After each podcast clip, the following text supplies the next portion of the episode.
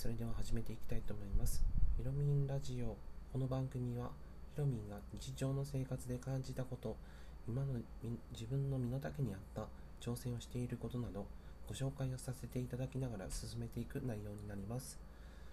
さて、えー、いよいよですね12月の25日より煙突町のプペルが全国の東方300館で放映が始まりました、えー、私も昨日、えー、5時25分の舞台挨拶、えー、ビューイングですね。ライブビューイング付きの、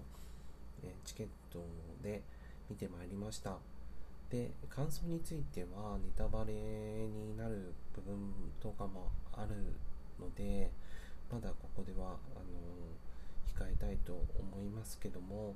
あのぜひあのご家族見ていただけたらなという内容になっております少なくとも、えー、自分ごとで恐縮なんですけどもハンカチはお持ちになっていた方がいいんじゃないかなというほど感動を、えー、覚えましたし、えー、心がこう現れるような、えそういった作品になっているなと感じました。ですのであの一度であの多くの情報が入ってきちゃうとなかなかちょっとなって思われる方でも2回3回とご覧になっていただけるような作りになっているんじゃないかなと個人的には感じましたのであのぜひ機会がございましたら、えー、見ていただい見てみてはいかがでしょうか。で、えー、まあ、話の方はですね、えーとそのえー、フラグがありまして、えー、HMV の、えー、ミュージアムの方に足を運びましてでそこでの展示会も見させていただきました。で映画煙突町のプペルができるまで展というあのタイトルで、えー、されているんですけども、まあ、その中でどうやってその映画煙突町のプペルが出来上がっていったのかというところが絵コンテだったりとかあとは作品のコンセプトを打ち合わせされているスタジオ 4°C のスタッフの皆様と、えー、広田監督をはじめ石野さんがスタッフの方と綿密に、えー、構想を作り上げていくという写真も、えー、展示されていましたし特に、うん、今年は2020年という年年はですね特別な年でその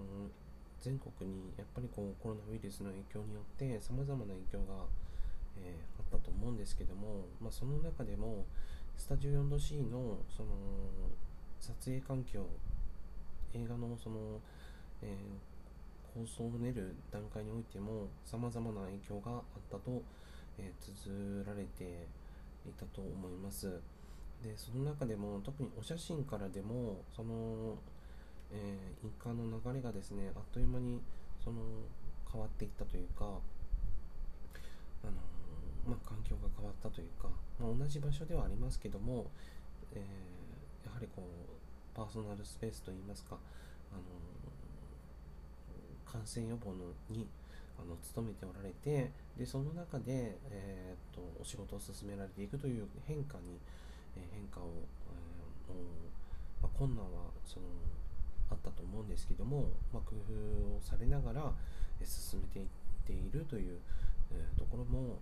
垣間見れると思います。で作品のコンセプトとしても、まあ、これ以上あの申し上げますとですねせっかく見に行こうと思っていたのにという思われる方もおられると思いますので、まあ、そこは、えー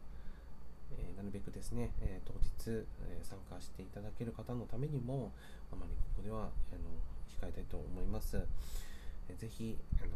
一度足を運んでいただけたらなと思いましたのでこの場をお借りしてお伝えしました。で、えーと、映画についてまた、あのさらにあの新しい発見がありましてでその作品の、えー、が終えてえー、会場を出ますとですね、あのー、なんと UFO キャッチャーが置いてあっ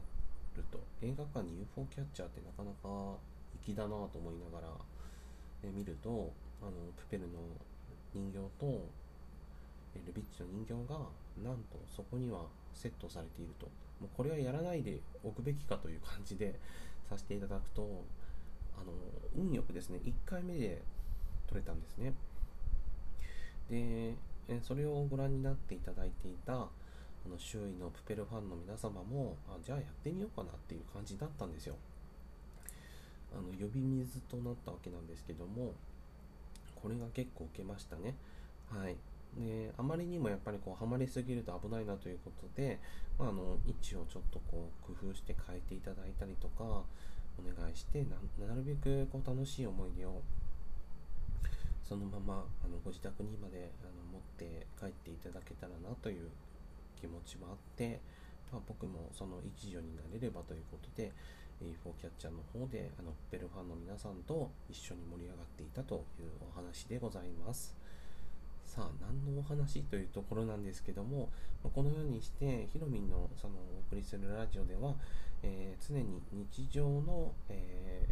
ー、一角といいますか、えー、一マスを届けできればなというところで、えリアリティも含め、えなるべくあのその場で感じたことをお届けするように努めていっております。はい。というわけで、当然状況に応じて様々なその体験を通して、えー、見解が変わったりとか見方も一方向ではなく、えー、反対側から見たりとかとはその将来のことも見つめたりとかしながら、